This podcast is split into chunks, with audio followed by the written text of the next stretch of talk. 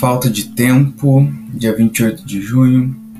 Lembre-se do seu Criador nos dias da sua juventude, antes que venham os dias difíceis e se aproximem os anos em que você dirá: Não tenho satisfação neles. Eclesiastes 12, 1.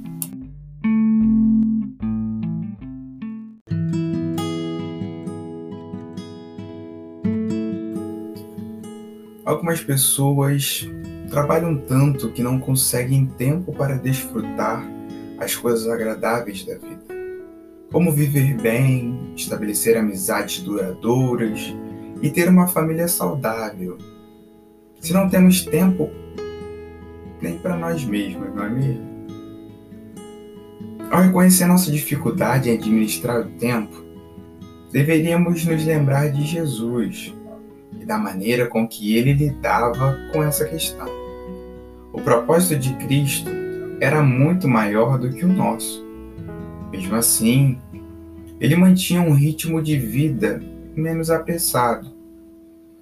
Em sua agenda, o mestre dedicou tempo para falar com uma estrangeira que encontrou ao lado de um poço.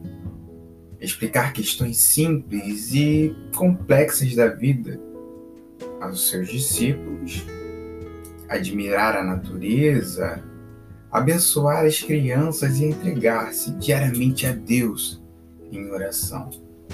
A pressa tem a capacidade de modificar nossos valores sem alterar nossas convicções. Esse é o problema. Acreditamos em Deus, amamos nossos filhos, vamos à igreja semanalmente, afirmamos que essas convicções são inegociáveis, mas não percebemos que não temos tempo para nos dedicar a Deus e às pessoas que amamos. Se você está preocupado com a falta de tempo, os compromissos futuros ou o ritmo frenético que a vida tem imposto a você, lembre-se destas palavras proféticas e proferidas por Jesus lá no Sermão do Monte. Porque vocês se preocupam com roupas. Vejam como crescem os lírios do campo. Eles não trabalham nem tecem.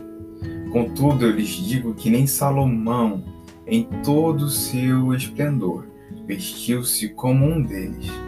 Se Deus veste assim a erva do campo, que hoje existe e amanhã é lançada ao fogo, não vestirá muito mais a vocês, homens de pequena fé. Observe os lírios do campo. Pare para observar a beleza da vida e a maneira como Deus dirige sua criação. Saibam que eu sou Deus, já dizia o salmista no capítulo 46, versículo 10. Ele cuida de você. Não corra tanto. Dê o melhor do seu tempo ao Senhor. Entregue seu coração a Ele. Assim, claro, você descobrirá a melhor maneira de organizar o seu tempo e encontrar a verdadeira paz.